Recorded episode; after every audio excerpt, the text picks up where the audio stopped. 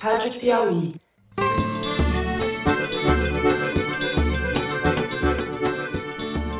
Olá, sejam muito bem-vindos ao Foro de Teresina, o podcast de política da revista Piauí. É irresponsável chamar alguém para rua agora para fazer quebradeira, para dizer que tem que tomar o poder. Quem acredita na democracia espera ver ser eleito. Não se assustem se alguém então pediu as cinco. Já não aconteceu uma vez? Eu, Fernando de Barros e Silva, tenho o prazer de conversar mais uma vez com os meus companheiros. Malu Gaspar, fala Malu. Oi, gente. Por que, que os extremos, porque quem é o mais forte de um lado e do outro na política brasileira, me parece hoje que eles estão mais se preparando para uma briga campal do que para uma disputa eleitoral no futuro. Né? Isso me assusta. E com o editor do site, José Roberto de Toledo. Fala, Zé. Opa! É uma vergonha o que está acontecendo. No plenário do Senado, tem 49 assinaturas a favor da prisão após condenação em segunda instância. Eu passo direto aos assuntos da semana. A gente vai abrir o programa e não poderia ser diferente. Falando do ministro da Economia, Paulo Guedes, que agora também resolveu fazer ameaças invocando um possível AI-5 no Brasil. Em seguida, a gente vai falar das movimentações do chamado centro político, que junta desde Rodrigo Maia até Luciano Huck e os partidos do Centrão, e está se articulando de olho nas eleições municipais do ano que vem e na sucessão de 2022. Por fim, no terceiro bloco, a gente discute os esforços da Câmara e do Senado para derrubar a decisão do STF que acabou com a prisão após condenação em segunda instância. É isso, vem com a gente.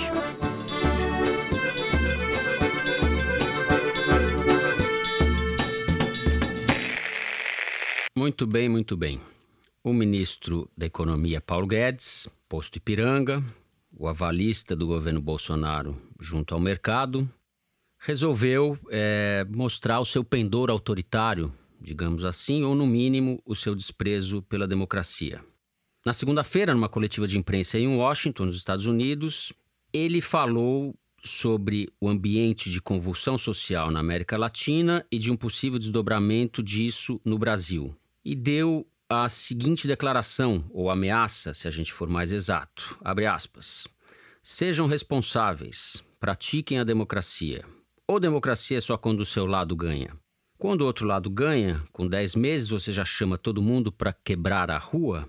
Não se assustem então se alguém pedir o AI-5. Já não aconteceu uma vez ou foi diferente? Fecha aspas. Muito bem, há vários equívocos aqui, Ninguém falou em quebrar a rua. Ele confunde democracia com baderna. E eu vou começar então, Malu. Você fez o perfil do Paulo Guedes para a revista no ano passado, durante a campanha eleitoral. Por que Paulo Guedes resolveu meter a mão nessa cumbuca? Bom, primeiro é importante a gente dizer que o Paulo Guedes está sendo o que ele sempre foi. Quem achava que ele seria diferente eram realmente essas pessoas do mercado financeiro que tratavam o Paulo Guedes como uma espécie de fiador. Inclusive, era o título do nosso perfil, porque ele era visto como essa figura que poderia fazer do governo Bolsonaro um, um governo consequente, responsável fiscalmente. Mas chegando perto, a gente já via que havia muito mais semelhanças entre o Bolsonaro e Paulo Guedes do que isso. Aliás, essa era a diferença entre eles, né? O, o Bolsonaro sempre foi estatista, corporativista, uhum. etc.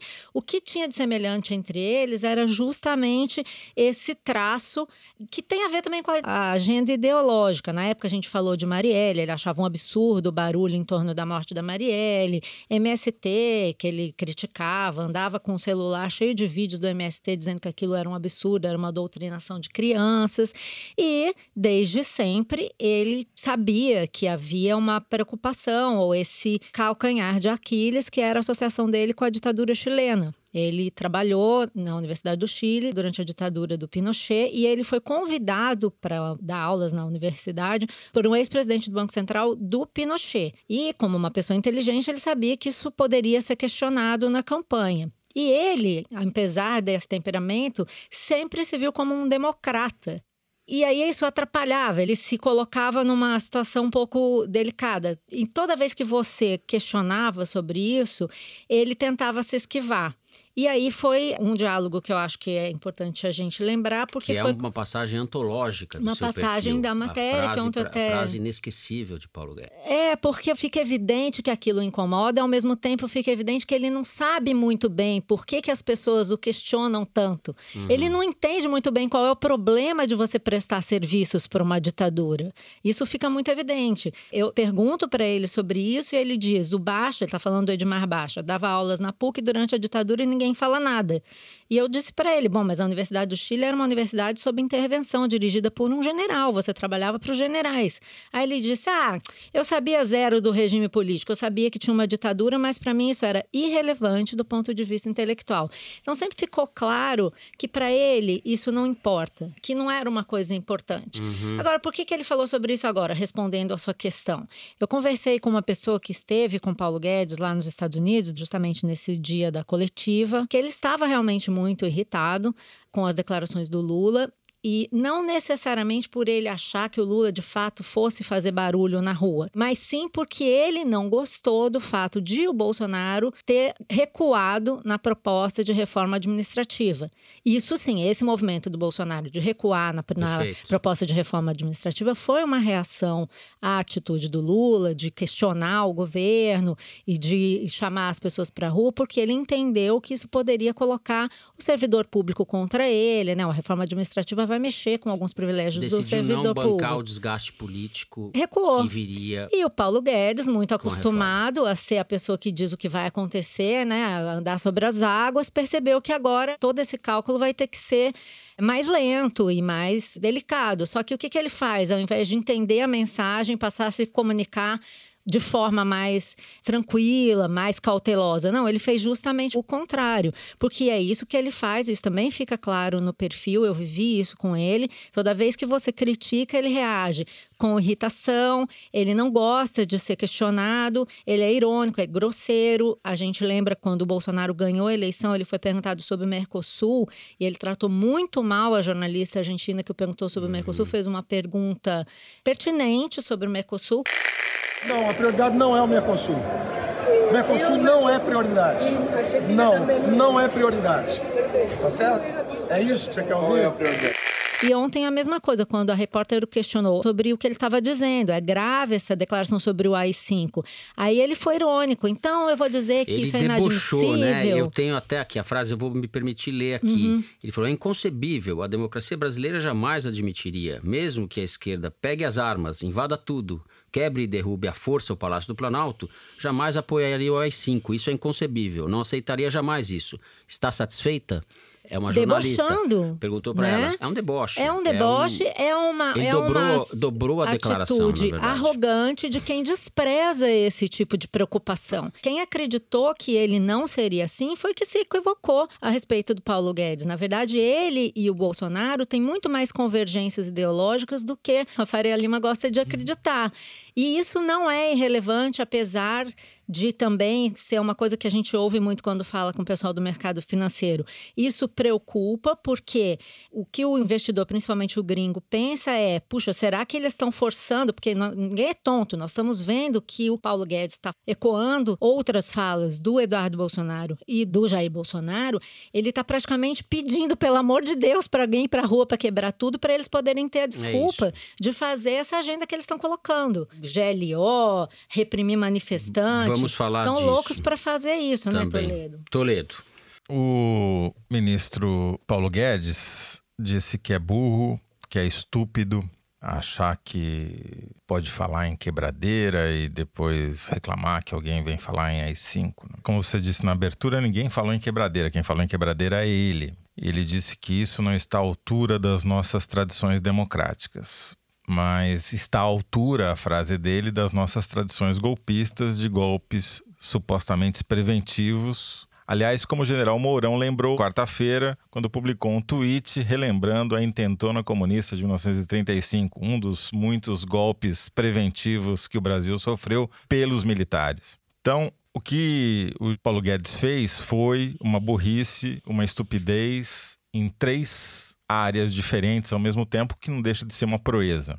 Do ponto de vista político, ele galvanizou todo o centro contra ele. Né? A reação do Rodrigo Maia, a reação do presidente do Supremo, do Toffoli, que nunca fala nada, dessa vez até o Toffoli teve coragem para falar. Big Toffoli. Uhum. Todo mundo se voltou contra ele, recebeu o editorial contra de todos os jornais, toda a cobertura foi negativa e isso refletiu-se na opinião pública, onde o governo mais uma vez tomou uma surra. Levantamento da Arquimedes para o Foro de Teresina mostra que dois terços das manifestações no Twitter, desde que o gênio Paulo Guedes falou a bobagem que falou, até a madrugada de terça-feira, dois terços das manifestações foram condenando veementemente o ministro e o terço que supostamente seria a seu favor não foi para endossá-lo, ao contrário, foi para dizer não.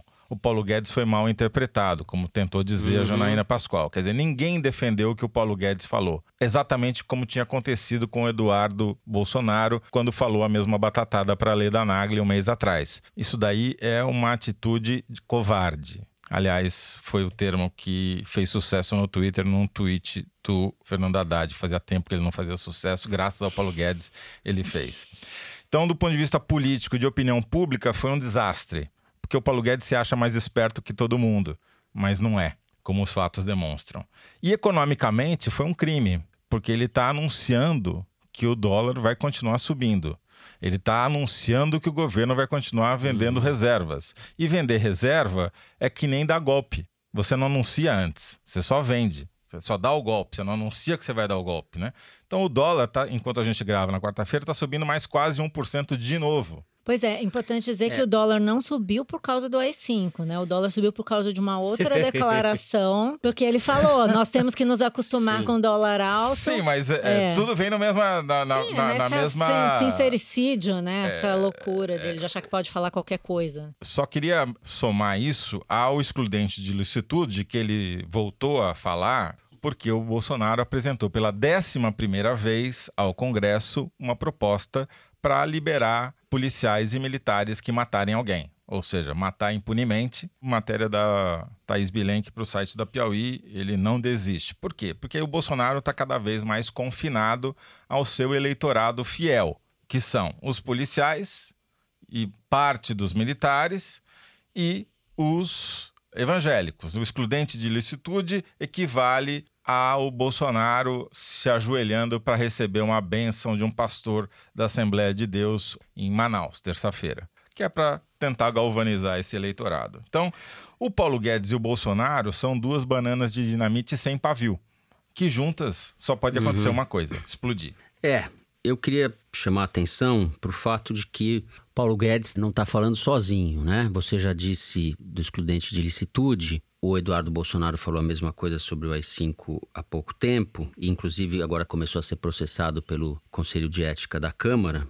Mas a minha sensação clara é de que eles estão testando os limites da sociedade. Eles receberam uma reação uhum. negativa muito forte, mas estão testando os limites e estão passando da retórica para ameaça e para atitudes autoritárias. E ao mesmo tempo que eles ficam testando, eles banalizam as palavras. Então, a palavra AI-5, a palavra golpe, baderna nas ruas, ninguém falou em baderna nas ruas, porque eles têm que criar pretextos para eventualmente tomar uma atitude na direção autoritária. Não acho que seja por acaso que se fale de AI-5 perto do 13 de dezembro, nós estamos no fim do mês, nós estamos a menos de 15 dias ou a 15 dias do 13 de dezembro, que foi a data 13 de dezembro de 1968, em que foi baixado o ato institucional número 5, que fechou o regime de vez, fechou o Congresso, legalizou começou, a tortura, fez legalizou a tortura, de licitude para tortura. É, foi, e que não e, tinha nada a ver com manifestação na rua, Nada né? a ver. Marcou o início do período mais sombrio da ditadura, que durou pelo menos até 1973. Então, não acho que isso seja ocasional. Ao mesmo tempo, tive a informação de que os generais em volta do Bolsonaro começaram a defender a aplicação da Lei de Segurança Nacional, que é um entulho da ditadura. Ela é de 1983 para manifestação e para eventualmente agir contra o Lula, até prender o Lula ou ameaçar prender o Lula por incitação à desordem, etc. A Lei de Segurança Nacional caracteriza qualquer manifestação política como uma incitação à desordem, terrorismo. Ela é uma lei claramente obsoleta e a isso vem se somar, como você disse, a GLO. O Bolsonaro não só está tentando passar um novo projeto no Congresso, como está estudando fazer uma versão da GLO para lidar com os conflitos do campo, ou seja, para matar sem terra. Então a gente está num momento, para mim, bastante delicado. Eu acho, Fernando, que é mais ameaça, mais fumaça do que fogo, porque eles não têm apoio popular. So eles ficam testando as águas, como você falou, e sempre perdem. Sempre a reação é muito negativa, sempre o dólar dispara, sempre eles têm que recuar. Vamos, vamos dar um passo anterior. Além de serem uma banana de dinamite sem pavio, o que, que o Bolsonaro e o Paulo Guedes têm em comum? Nenhum dos dois acredita na democracia. Um porque é autoritário, quer baixar o AI 18 38? Eu, é, ele fala 38, mas é o 18, que é uma continuidade da ditadura. A ditadura é. baixou 17 decretos, é. ele quer baixar o 18 Mas ele falou no AI 38, né? É, porque é com base no, no, no, número do partido dele, o partido da bala. E o Paulo Guedes é o, o tipo de tecnocrata que acha que a política atrapalha. Ele acha que a mediação do Congresso é um estorvo. Ele, por ele, fazia tudo por decreto. Vamos uhum. reformar essa porcaria do jeito que eu quero e ninguém enche o saco. É assim que funciona a cabeça do Paulo Guedes.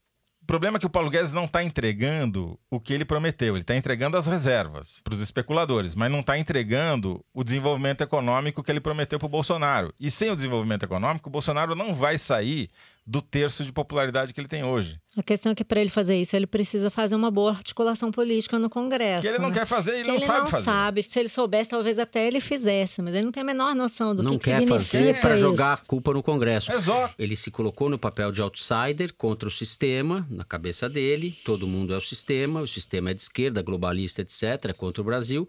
E se fracassar, a culpa é do Congresso, é do sistema, não dele. E daí ele corta oito reais o salário mínimo e acha que a culpa é do cara que ganha o salário mínimo. É. Tá, mas para você também convocar uma lei de segurança nacional não é uma coisa simples, né? Não, não é simples. E não é um general querer mas, uma é, coisa mais... O que eu tô de acordo com você, mas a informação que eu tenho é que isso está sendo discutido inclusive em grupos de rede social, entre os generais. Eu, eu, consultei uma procuradora da República e um professor da GV de Direito sobre esse assunto. Como é que funcionaria a Lei de Segurança Nacional? Eles dizem que ela está em vigor, pelo menos parte dela eh, foi acolhida pela Constituição, não integralmente, mas uma parte. Mas, de qualquer jeito, você precisaria ter é, um indiciamento pela Polícia Federal, o Ministério Público Federal precisaria acatar a denúncia e apresentar para um juiz federal de primeira instância, que precisaria acatar para efetivamente você ter uma prisão. Esse seria o, o, procedimento legal, se eles quiserem manter aparências de legalidade. Quer dizer, não é uma coisa assim de sair, mandar um cabo e um soldado prender o Lula no palanque, entendeu? Certo. De qualquer forma, eu não acredito a essa altura na disposição do Exército das Forças Armadas em defender a democracia até as últimas consequências. É, para mim é muito nebuloso o papel que as Forças Armadas vão jogar daqui para frente. Eles estão no governo, existem mais de 2 mil cargos de confiança que estão sendo ocupados por militares.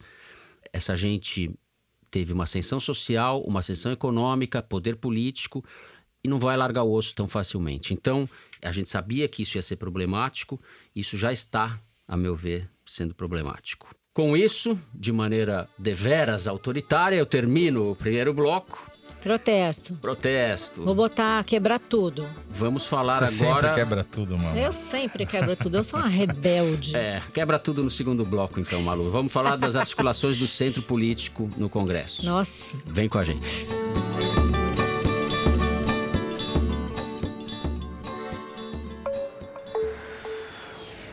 Esse episódio do Foro de Teresina tem o apoio de Max Milhas. Lá você encontra passagens aéreas mais baratas do que nos sites das companhias. E os ouvintes do Foro ainda têm um desconto extra. Na hora de fechar a compra, no site ou no aplicativo, é só usar o cupom FORO25 para ganhar 25 reais de desconto na sua passagem. Max Milhas, o jeito inteligente de comprar passagens aéreas. Muito bem. Na última sexta-feira, dia 22, um grupo de partidos lançou nas redes sociais um vídeo manifesto em defesa do que eles chamam de centro político, criticando o tédio, a polarização entre esquerda e direita. Esse vídeo terminava com o seguinte slogan: Centro, o Brasil em movimento. O centro é o que absorve as diferenças, porque os extremos divergem. Mas o centro converge. Toledo, você que acompanhou bastante isso, o que está por trás a gente sabe, é uma tentativa de viabilizar algum nome que não existe, mas o que está pela frente, qual é o futuro desse negócio? Bom, vamos lá. Vamos explicar primeiro o que, que é, né? Os partidos vão dar nome aos bois: DEM, PP, PL, PR e MDB. PRB também, PSD do Kassab. É, esses é partidos que compõem o Centrão, eles resolveram assumir o nome, só que sem o superlativo, né? Em vez de centrão, o centro. É o superlativo que estigmatiza, na verdade. É um superlativo né? que vira diminutivo, né? Exato. Vamos lembrar, o Centrão nasceu durante a Constituinte em 1987, porque o MDB tinha eleito a maior bancada do Congresso Constituinte, de deputados e senadores, e estava impondo derrotas à direita. E daí a direita se uniu com líderes como o Ricardo Fiuza, Robertão Cardoso Alves, essa gente, se uniu e criou o Centrão, assumiu esse nome, inclusive, Centrão, e começou a fazer frente ao MDB, impondo derrotas ao MDB. Desde então, o Centrão permanece ativo, porque ele é o principal barganhador no Congresso. A frase é, é dando o que se recebe não é de São Francisco de Assis, como alguns podem pensar, mas de Robertão Cardoso Alves, então Ele líder do jovens, PTB. Vocês podem ir ao Google, que vale São a pena. São Cardoso Alves. É. Agora, o que, que eles estão tentando fazer hoje? Eles estão tentando tirar essa pecha de barganhadores, né? E dizer que eles são os fiadores da estabilidade política, que sem o centro o Brasil não anda. Né? É isso que está por trás do mote Brasil em Movimento. Eles ah. estão dizendo que quem faz o Brasil andar é a política, e quem faz a política andar são os partidos de centro, não são os radicais como o Bolsonaro e o Lula. Se vai andar, se não vai andar, outros 500. Eles vão continuar insistindo, os partidos estão bancando essas peças publicitárias. Esse primeiro vídeo que foi noticiado pela coluna painel da Folha está circulando ainda só em WhatsApp, não teve uma premiere oficial. Eles vão continuar fazendo mais conteúdos e agora temáticos sobre educação, sobre saúde, sobre segurança, tentando sempre dar a visão aspas do centro para criar uma contraposição ao Lula e ao Bolsonaro sem ter a princípio, alguém que assuma esse papel de porta-voz. É como se eles estivessem criando uma terceira voz no jogo político eleitoral sem dono. É uma voz genérica, a voz do centro. É um pouco essa a ideia. Eu tenho sérias dúvidas se isso funciona, porque no Brasil a política é personalista. A figura mais politicamente mais importante vinculada a esse movimento é o Rodrigo Maia, que tem grande influência, talvez seja o político mais importante do Brasil hoje, para onde convergem todos os interesses de quem quer aprovar ou não deixar aprovar coisas no Congresso, mas não tem apelo popular quase nenhum. É uma não, fada sensata, como a gente chamou ontem, mas é uma fada sem voto. Agora, futuro, rapidamente, tem dois caminhos que podem até correr paralelos. Um é tentar roubar o governo por dentro, roubar o governo no sentido não literal, mas de roubar o poder do governo, é, o espaço, tirar o Onyx Lorenzoni, tirar o, o Abraham Weintraub e botar os seus. Existe inclusive a discussão do PSL de se acoplar a algum desses partidos, né? Exatamente. O PSL do o que Bivar. sobrou do PSL. Né? Sobrou do PSL, o PSL do Bivar. Eles estão aproveitando isso justamente por causa disso, porque essa aliança pelo Brasil do Bolsonaro enfraqueceu o Bolsonaro, porque ele não vai levar os 50 deputados que ele tinha no PSL, vai levar dois terços na melhor das hipóteses. Então, ele está mais, ele tá menor no Congresso hoje do que ele estava antes desse imbróglio. Então eles estão aproveitando isso. Agora, do ponto de vista eleitoral, duvido que vai ter candidatura do centro, não é que vai ser um, um partido novo fundindo todas uhum. essas siglas, porque dinheiro do fundo partidário não se divide, né? Muito menos do fundo eleitoral. O que pode acontecer é composições, do tipo, se você vai lançar candidato aqui, eu não vou lançar candidato a prefeito nessa cidade. Um Perfeito. pouco uma antecipação das alianças. Malu. Como que eu entendo isso? Esse movimento, ele tem tudo a ver com a saída do presidente Lula da cadeia, né? Porque a gente não deve esquecer que no mesmo momento em que o Lula começou a falar em polarização, inclusive no final de semana passado ele disse no Congresso do PT que ele era o grande polarizador do Brasil. Eu vou ler a frase aqui que você falou, eu hum. ia até citar. Aos que criticam e temem a polarização, temos que ter a coragem de dizer: nós somos sim o oposto do Bolsonaro. Não dá para ficar em cima do muro ou no meio do caminho. Somos e seremos oposição a esse governo de extrema direita que gera desemprego e exige que os desempregados paguem a conta. Sim, tinha uma outra fala mais adiante, eu não sei em que momento, uhum. em que ele diz: não tem esse papo de centro. Centro não é uma coisa viável, não existe, certo. não sei o quê. Ele mesmo dizendo isso. Existiu entre formadores de opinião, analistas políticos, vozes aí da, do debate público, justamente esse chamamento. Ah, então tá todo mundo reclamando da polarização, mas cadê o centro que não se apresenta?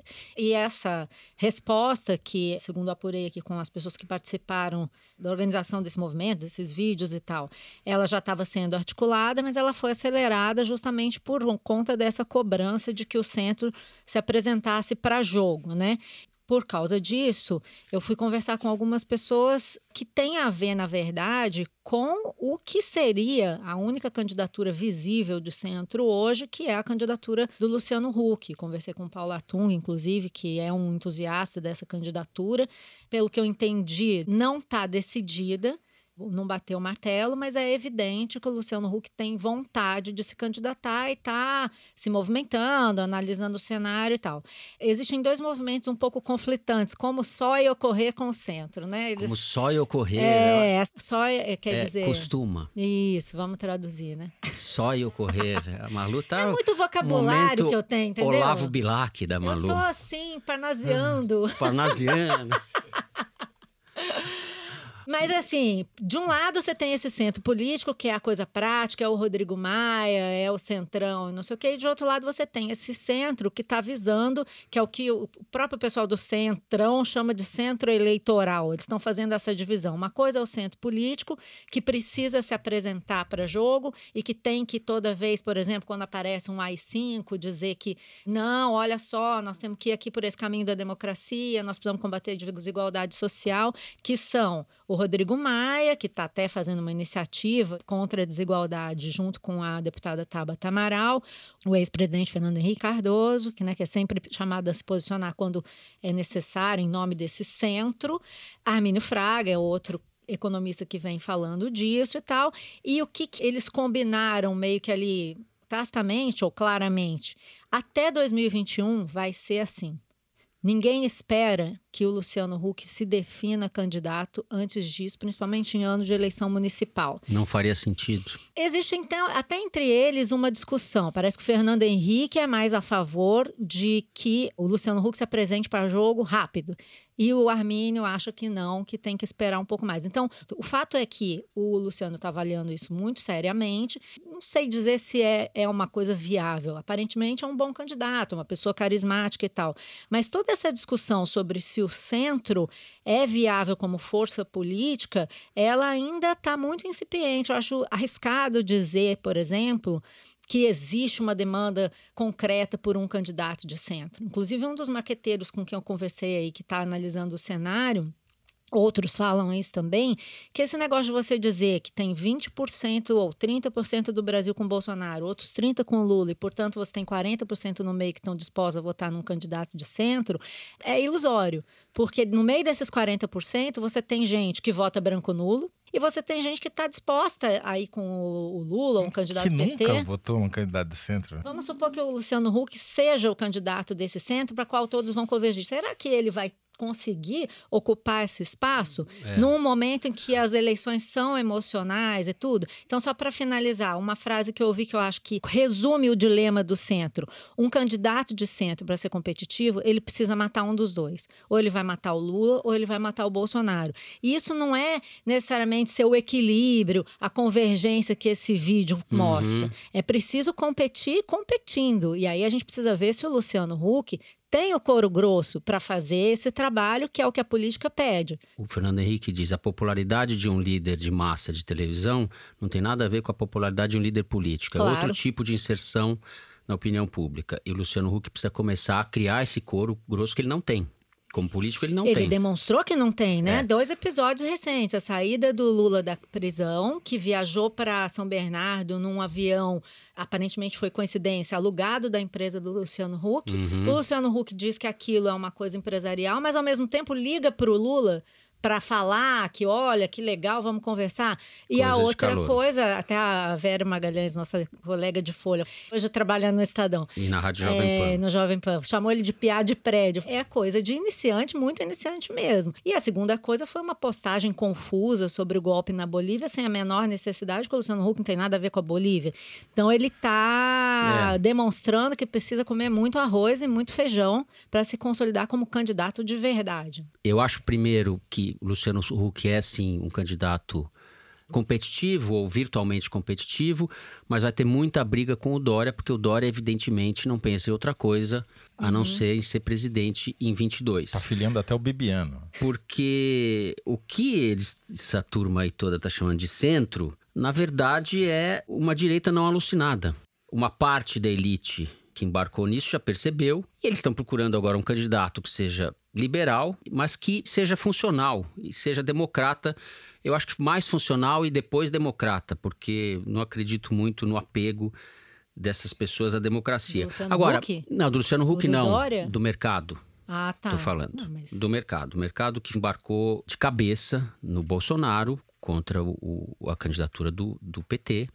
E ficou claro para mim, porque existe uma falsa simetria entre esses dois extremos. O PT pode-se dizer muita coisa a respeito dos governos do PT, mas o PT governou dentro da democracia e fez governos do ponto de vista das regras do jogo, governos moderados. A gente pode discutir a Dilma foi intervencionista na economia, ferrou com a economia brasileira, fez com que a crise econômica fosse a maior da história do Brasil, mas do ponto de vista das regras do jogo, do respeito às instituições, etc., o governo do PT foi um governo moderado. O governo do Bolsonaro é um governo extremista. Essa simetria serve a interesses políticos. Além disso, eu acho que está se formando no mundo, talvez eu esteja sendo otimista, um consenso entre as elites dois consensos. Um que a desigualdade chegou num nível intolerável. Não é à toa que o Armínio Fraga está falando de desigualdade, está pondo isso. é, ele está com essa preocupação e, e eu acredito que seja sincera, porque eles estão vendo que não dá para continuar do jeito que está. E a segunda é, é a iminência, ou, ou- ou a, ou a- a- mais do que a iminência, os efeitos concretos do, do, do colapso ambiental. Essas duas, eh, as elites mais esclarecidas, perceberam que esses dois problemas têm que ser atacados. E Então, daí, isso é uma agenda de centro. de centro-direita, vamos dizer assim. Pode ser de centro-direita. Desigualdade social não necessariamente é uma agenda de direita, depende de como você implementa ela. Sim, eu acho que, que há uma percepção entre o. Aliás, já não no- é uma agenda de direita, Não, é uma agenda de no- esquerda. É uma agenda de esquerda que está sendo agora vista como algo incontornável por uma parte do campo conservador. Eu vejo assim. Eu só queria voltar para o ponto inicial, porque vocês acabaram demonstrando o problema do centro. Porque esse movimento do centro, do PP, do Rodrigo Maia, do DEM, do MDB, não é o movimento Do do Huck. Huck. Não é? Porque o Huck está mais perto do PSDB. Embora o PSDB tenha candidato que é o Dória. Na verdade, o que a gente está vendo aqui nesse movimento do chamado centro, Covid, etc., é uma tentativa de expressão de uma força política sem um nome, sem um dono.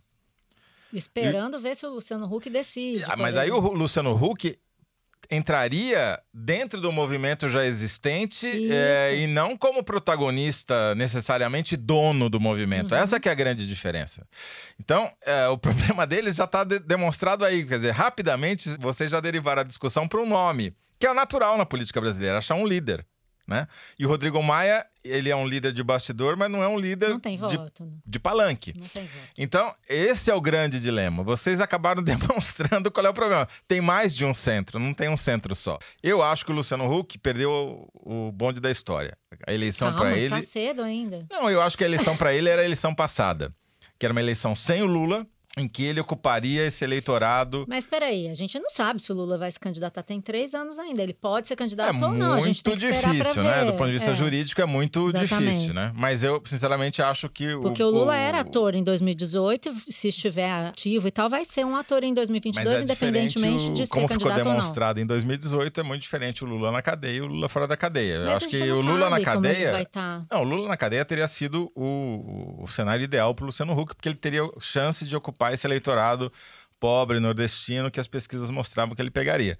Dessa vez, com Lula solto, fazendo campanha, mesmo que não seja candidato, eu acho que é bem mais difícil. A observação é boa, de que o, o Caldeirão pode ter sido. A chance do Caldeirão era em 2018. Eu acho que o Caldeirão entornou, mas. A gente nem sabe como o Brasil vai estar o em Caldeirão 2022. entornou. Eu Bom. acho muito, eu acho muito difícil de prever É. como o Brasil vai estar em 2022. A gente não sabe nem o que vai acontecer no ano que vem. Essa gente toda que está em busca de um candidato de centro pode chegar em 2022 se o Lula tiver ativo, mas não puder ser eleito. Eles não estão nem o buscando candidato, eles estão tentando se coesionar para evitar o que sempre Ó, acontece. depois de só é os- coesionar. Se juntar, ficar coladinho, para evitar que um vá para um lado, outro vá para o outro, que é o que acontece sempre. Dependendo das Ninguém costuras. solta a mão de ninguém. É, o centro é exatamente esse. Esse devia ser o verdade, não o Brasil em movimento. devia Pois ser é, esse. gente, esse povo tem O criatividade. centro, não, o centro segurando a mão do Bota centro. aquela mãozinha, o Rodrigo Maia segurando a mão do Dória, do, do Hulk, e fala Do- assim: não, ninguém solta a mão de. Vai ser lindo. Olha aqui. Ninguém- A depender do andamento da carruagem e da capacidade de costura do Lula, que não é pequena, a gente pode chegar em 22 e essa turma que está em busca de um candidato de centro pode perceber que o- algo mais próximo do centro que eles vão ter é o Fernando Haddad. Enfim, mas muito cedo, vamos falar muita bobagem até lá. Muita água vai Certamente. correr Essa é a única coisa ponte. certa. A única coisa A certa luta é é, essa. grande, mas a derrota é certa. A derrota é certa. Muito bem, a gente termina esse bloco e eu chamo com isso o Luiz Maza, nosso diretor, que vai trazer o número da semana, extraído da seção Igualdades, que o site da Piauí publica às segundas-feiras. Qual é o número, Luiz? Vocês sabem quantos metros cúbicos de lama ficavam dentro da barragem do Córrego do Feijão, que rompeu e causou a tragédia de Brumadinho? Tragédia essa que completou 300 dias nessa última semana. Nope. Não sabemos. Nenhum chute. Toledo sabe. Eu sei, mas eu tô fora, eu não posso participar dessa pergunta. A única coisa que eu sei responder, eu não posso falar. Nem o chute. Eu sei, que, eu sei que eu li a imagem, a imagem que o Toledo publicou esses dias no, no Twitter, dizendo que o volume da lama daria a extensão inteira da Avenida Paulista na altura do mais alto dos prédios da Avenida Paulista. É Isso é um essa... spoiler? Hã? É um spoiler? Ele acertou a pergunta. Você fez a pergunta e ele acertou a resposta. Acertei, bem, muito sem bem. falar o número. E vou Que é acertar, muito melhor, inclusive. o, vou né? acertar o Kinder Ovo também. Porque prepare. 12 milhões de metros cúbicos não quer dizer nada. Na verdade, vazou 80% desses 12 milhões, que dá um pouco mais de 11 milhões de metros cúbicos de lama. E como você falou, daria para encher a Avenida Paulista inteira até uma altura de cerca de 100 metros, o que faria, por exemplo, o prédio da Fiesp ficar completamente debaixo da lama. Não, mas essa imagem é muito impressionante, me chamou a atenção, eu mencionei ela, Toledo, porque a gente tem a dimensão do tamanho da tragédia, é uma coisa realmente assustadora, né? É uma hecatombe. Tem outra imagem que eles criaram nesse Igualdades que também é muito impressionante, que explica a diferença, porque Brumadinho foi um terço de Mariana, ou seja, Mariana foram três avenidas paulistas em volume de lama. Só que o tipo de lama e a topografia e a velocidade da lama eram muito diferentes. Em Mariana morreram muito menos pessoas do que em Brumadinho. Uhum. O que mais me chamou a atenção foi a comparação que a, a Amanda Rossi, que é uma das autores desse Igualdades, fez, que ela teve dos técnicos, foi um cálculo da velocidade da lâmina da força. A onda que pegou o centro administrativo da Vale, que ma- onde morreu a maioria das pessoas, equivalia a uma onda de 30 metros de altura a 120 km por hora Nossa. De lama sólida. Não é que devastou os prédios, arrancou o solo onde os prédios estavam assentados. Essa foi a velocidade da lama. Depois desse número trágico, a gente entra no terceiro bloco para falar das movimentações no Congresso para rever a decisão do STF contra a prisão depois da condenação em segunda instância.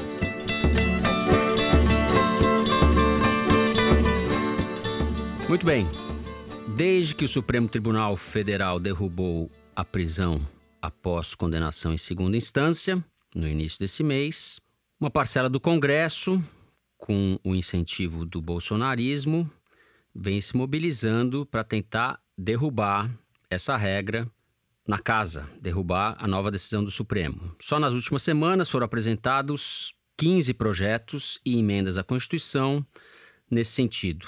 Nessa terça-feira, depois de uma reunião de líderes do Congresso entre o Rodrigo Maia, o Davi Alcolumbre e da qual participou o ministro da Justiça Sérgio Moro, ficou definido que o projeto que vai ser tocado vai ser uma proposta de emenda constitucional que está tramitando na Câmara e que, portanto, essa definição, essa votação no Congresso ficou para 2020, para o ano que vem. A proposta do Senado, que era um projeto de lei de tramitação mais rápida, vai ser arquivada. Malu, esse acordo representa o quê? Por um lado, adia-se a decisão, por outro, o Congresso e esses partidos é, de centro, vamos voltar ao, ao segundo bloco. Ou de direita. Ou de direita, vão ter um instrumento de barganha na mão.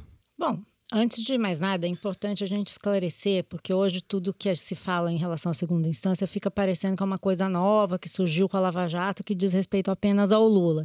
Sim, e não, porque não é novo esse debate. A gente já fez um programa em que a gente falou sobre isso na ocasião em que o STF estava justamente julgando essa questão da segunda instância e acabou derrubando a necessidade de prisão depois da decisão em segunda instância, mostrando que isso já vem sendo discutido no Brasil há algum tempo. Agora esse debate ganhou força, mas só no STF esse assunto já foi decidido três vezes, em 2009, em 2016 e agora recentemente em 2019. Durante os debates, o que a gente mais ouvia, inclusive do Dias Toffoli, nosso querido Big Toffoli, que recorrer ao STF era um atalho. Recorrer ao STF para discutir uma questão como essa era um atalho.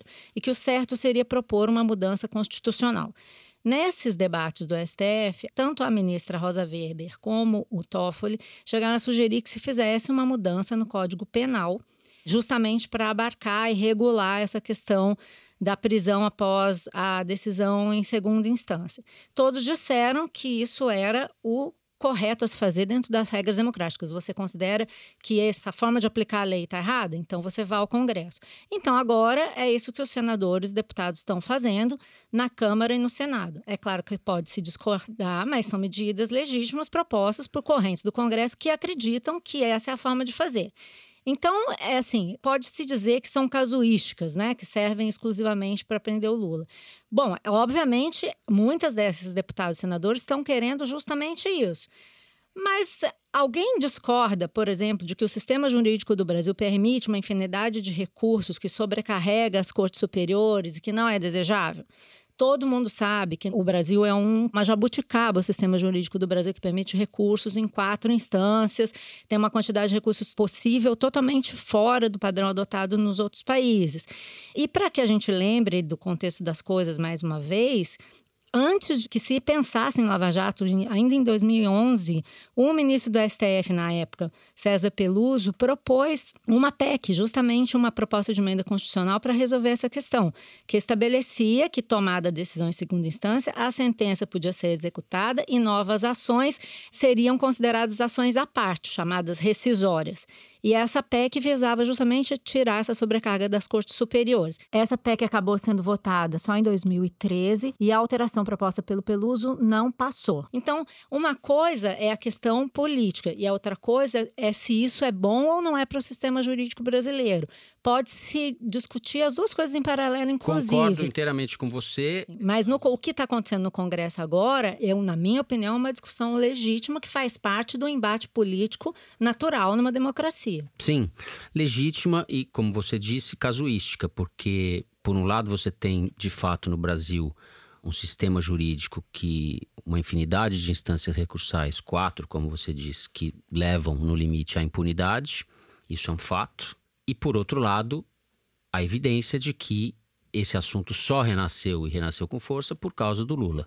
Então, é, essa Jato, questão é incontornável. especificamente, agora, é por causa 2016, por causa é, da Lava Não, agora estou falando. E a gente veio criticando isso aqui, que o STF estava julgando ao sabor da ocasião, que os ministros mudavam de opinião toda hora e que isso era ruim para a segurança jurídica brasileira. Então, é Sim. é bom que se decida isso por lei. Bom lembrar que a Carmen Lúcia, quando presidente do Supremo, impediu que esse assunto fosse votado porque Deixaria a decisão ia candidato. deixar o Lula candidato. O próprio Toffoli sentou em cima dessa discussão durante meses até liberar para decisão agora, suponho eu, que É. já prevendo o resultado. Então, se houve politização do Supremo, não foi agora. Sempre foi, Foi sempre lá. houve. Naquela época também. Gilmar Mendes votou nos dois sentidos, contra e a favor da prisão em Sim. segunda instância, a depender do interesse dele. Agora, o efeito prático é esse que você falou, Fernando. Os deputados, principalmente o Rodrigo Maia, que manda no ritmo da Câmara, vai ficar com uma espada de Damocles sobre a cabeça do Lula, porque ele vai administrar a velocidade com que isso vai tramitar na Câmara. Já está claro que não vai ser uma tramitação rápida, porque vai ter que se formar uma comissão especial, vai ter debates, tem todo um calendário para cumprir, depois tem que ir para o plenário. E é uma PEC, é uma proposta de emenda à Constituição, que requer um quórum qualificado, muito difícil de atingir, e, portanto, esse centro que foi objeto do segundo bloco vai decidir o futuro político do Lula. Quer dizer, eles estão se organizando não é à toa, porque eles sabem que eles podem, de alguma maneira, herdar parte do eleitorado lulista se eles tirarem o Lula da disputa mais uma vez, botarem o Lula de volta na cadeia sem poder fazer campanha. Então, uma coisa está conectada com a outra. Aliás, esse, esse foro de Teresina está todo É conectado. transversal. É uma coisa impressionante, assim, é uma visão transversal da política, do Holístico. primeiro ao terceiro bloco. Por outro lado, já que você falou em casuísmo, eu queria lembrar um dado aqui. É Um estudo da FGV daquele levantamento Supremo em Números mostra que 68% das ações penais de quem tem foro privilegiado prescrevem ou caem para instância inferior. Então, o casuísmo aí não é um casuísmo só de quem está preocupado com o Lula. São os políticos preocupados com a sua própria pele. É difícil que esse assunto não seja votado no ano que vem, mas isso vai ser decisivo para que o Congresso penda para um lado ou para o outro. E tem essa questão de que vários parlamentares estão, sim, ou na Lava Jato, ou têm processos e têm interesses pessoais em jogo. E o relator do projeto na comissão especial deve ser um deputado do PL, ou seja, do centro. Sim. Nada é por acaso. Bem, gente, tô aqui rapidão gravando um áudio de zap para atualizar esse bloco, porque é uma informação que diz respeito justamente a uma condenação em segunda instância do ex-presidente Lula. Dessa vez aconteceu no caso do sítio de Atibaia e o ex-presidente Lula teve confirmada sua condenação por corrupção e lavagem de dinheiro pelo Tribunal Regional Federal da Quarta Região, que é o Tribunal Federal lá do Rio Grande do Sul. O tribunal confirmou a condenação que havia sido dada pelo Sérgio Moro e ampliou a pena, que era de 12 anos e 11 meses de prisão, para 17 anos, um mês e 10 dias. É, então, o ex-presidente Lula ontem foi condenado. É, teve a condenação, na verdade, confirmada, é, mas como a gente sabe, justamente por tudo que a gente está falando aí no bloco, ele não vai preso, vai aguardar é, os seus recursos em liberdade. Bom, o terceiro bloco vai ficando por aqui. E agora eu vou chamar o meu momento predileto. Kinder Ovo. Agora eu tô competindo. Não, de igual para igual, não tô competindo com a Lu. A dire... O quê? O diretor quer que eu fale que eu tô competindo de igual para igual com você, não Ele é? está querendo forçar a mão, construir narrativas, A gente- a gente tá co- revisionismo histórico. A gente tá É, correndo por fora, a gente é o azarão. Vamos lá. Solta dados. o som aí, Luca. Faz uma igualdade do Kinder Ovo. Damares. Silêncio, Damares. Só pode ser Damares. Tô falando, é a Damares, É aí, Damares, ó. É a é. Damares, é a Damares, Menina, eu pô. tô até ouvindo o cara falando, ministra, a senhora tá emocionada? Vamos lá. Em relação às ameaças da deputada Alê Silva, eu nunca Marcelo ameacei ninguém de morte. Marcelo Ainda Álvaro. mais uma pessoa Já que, se- para mim, já deve estar chegando aí na, na terceira idade, pelo menos no aspecto, uma pessoa mais velha. Eu, não, eu tô falando o aspecto. Eu não sei o, Deputada eu não sei a idade dela. Com todo respeito, o que eu quis dizer. É, é- é- calma, calma. O que eu quis dizer é que eu nunca ameacei ninguém de morte na minha vida, quanto mais uma senhora. É isso que eu quis Só dizer. piora. Eu tô, eu tô aqui no, no- no- no mai- maior alto nível de respeito. Paulo Olha só, Guedesando. deputado, o que eu disse aqui, e se eu inter- fui mal interpretado, eu vou corrigir, é que a deputada já é uma senhora. Meu Deus, só eu piora. nunca ameacei ninguém de morte na minha vida. Não, que se aproxima. Não sei. eu- Mas e qual que é o problema? É pejorativo ser da terceira idade? Eu não acho, não. Eu quero chegar lá com muito orgulho, com muito prazer. Não é da terceira idade, gente. A Lê Silva não é da terceira idade. Olha É, aqui, deixa eu falar. É o Marcelo Álvaro Antônio, ministro do Turismo, numa audiência na Câmara sobre candidaturas laranjas no último dia 20. A pessoa a quem ele se referiu como senhora é a deputada Ale Silva, de 45 anos, do PSL de Minas, que acusa o ministro de ter ameaçado ela de morte. Pois é, eu sou mais velha que a Ale Silva. Eu quero saber se eu sou uma senhora, se eu qualifico para terceira idade. Sabe Malu, quantos você é uma anos jovem tenho? senhora. Ela é Malu. mais nova que eu. Sabe quantos anos tem o Marcelo Álvaro Antônio? Não. 45 anos. Também? É. É um idoso. É, o Marcelo Álvaro Antônio não chama Marcelo Álvaro Antônio. Chama o quê? Ele chama-se Marcelo Henrique Teixeira Dias. Pelo menos é Marcelo. Alguma coisa Não, ficou. nome artístico? Esse é o nome é pra, pra ganhar voto, então é o nome laranja. De Ai, laranja ele Deus. entende, É né? um nome laranja. Até o nome é laranja. Bolsonaro não, não tira ele de jeito nenhum. É porque ele sabe coisas. mistérios da É, política. quando surgiu o negócio do Laranjal, caiu o Bebiano, caiu. O, o- brigou com o Bivar, etc. Mas o Marcelo Álvaro Antônio continua firme como o Queiroz. Pois é. Muito bem, depois dessa derrota difícil de engolir, vamos Na ao. verdade, co- eu ganhei, porque era Damares. Era Foi Damares. claramente um longo período de silêncio, mas tudo bem, vou deixar. Chegamos ao Correio Elegante. Vamos ver o que os ouvintes do foro escreveram pra gente. A produção tá me passando aqui um desaforo de Teresina que diz respeito ao Kinder Ovo. O Lucas Cata Preta mandou um e-mail elogiando o foro, dizendo mil maravilhas, mas aí arrematou com o seguinte: Todas as vezes que algum mineiro está no momento Kinder Ovo, vocês debocham do sotaque, sem exceção. Dá a impressão de que todos os mineiros são um bando de jecas conversando. Agora O não, que gente não é debochou de verdade. outra coisa. Tinha um mineiro, né? a gente debochou de outra coisa. Foi assim com a Anastasia, com o Calil, com o Zema e outros políticos mineiros que participaram deste momento sublime.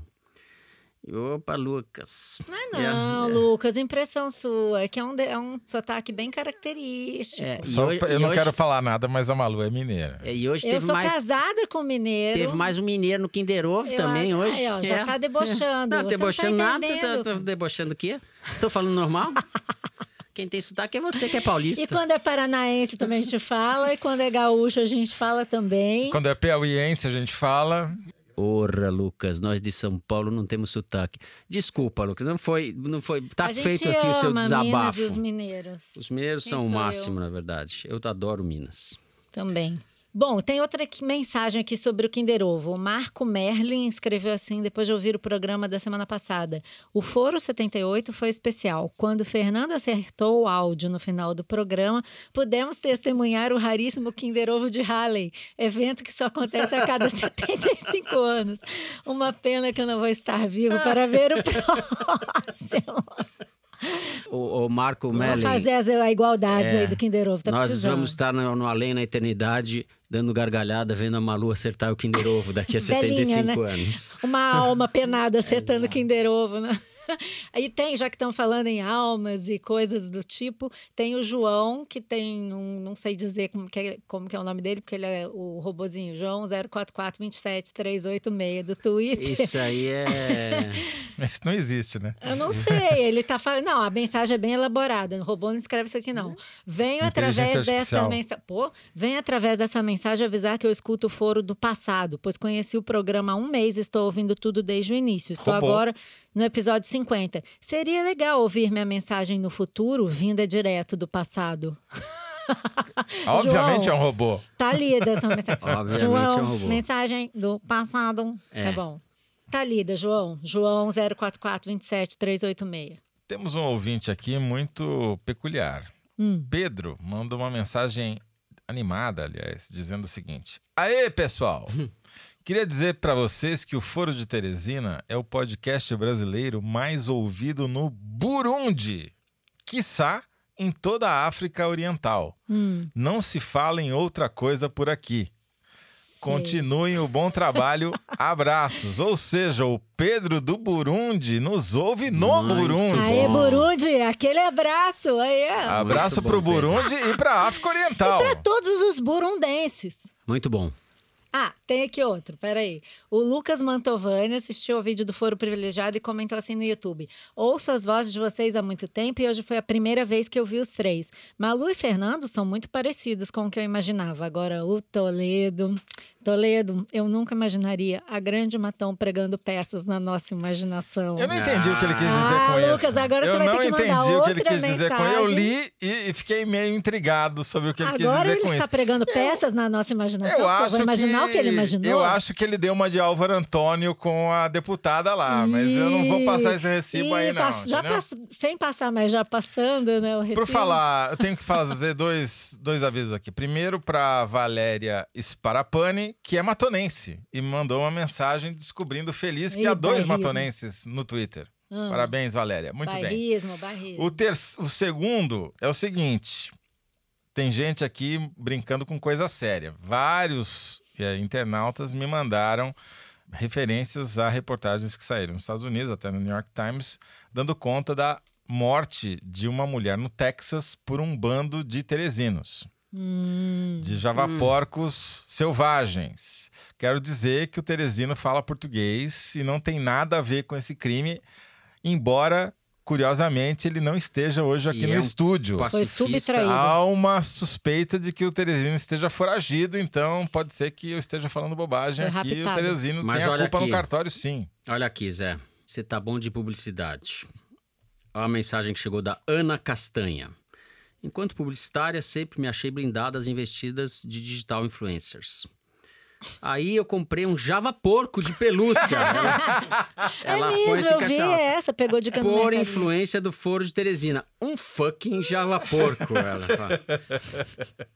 E a gente não tá fofo. ganhando nada com isso, tá vendo? Tem até nome, eu acho. Terezinha. Terezinha? A Terezinha. Terezinha. Ela comprou a Ah. Terezinha. Muito bom. Que a Precisamos gente vai promover. apresentar pro Teresino assim que o Teresino for encontrado. Que fala, vamos botar eles no Tinder e aí eles conversam. Muito bem. Neste clima de Java porquismo desenfreado, como diria Odorico Paraguaçu, esse Java porquismo desenfreado, o programa dessa semana fica por aqui. O Foro de Teresina é uma produção da Rádio Novelo para a revista Piauí, com coordenação geral da Paula Scarpim. O nosso diretor é o Luiz de Maza. As nossas produtoras são a Mari Faria e a Ana Carolina Santos. A Júlia Sena grava o vídeo do Foro Privilegiado, o teaser que a gente publica nas redes sociais da Piauí e no YouTube. A edição do programa é da Mari Romano e da Evelyn Argenta. A finalização e mixagem do foro são do João Jabassi, que também é o intérprete da nossa melodia tema, composta pelos piauenses Vânia Salles e Beto Boreno. Quem faz a nossa coordenação digital é a Kelly Moraes. O Foro de Teresina é gravado no Estúdio Rastro, hoje com o Luca Mendes. Eu, Fernando de Barros e Silva, me despeço dos meus companheiros Malu Gaspar, Até tchau a Malu, próxima, pessoal. e José Roberto de Toledo. Tchau, Toledo. Tchau, Bela. Tchau, tchau, tchau. Ei. Bela, tchau, tchau. Até a semana que vem.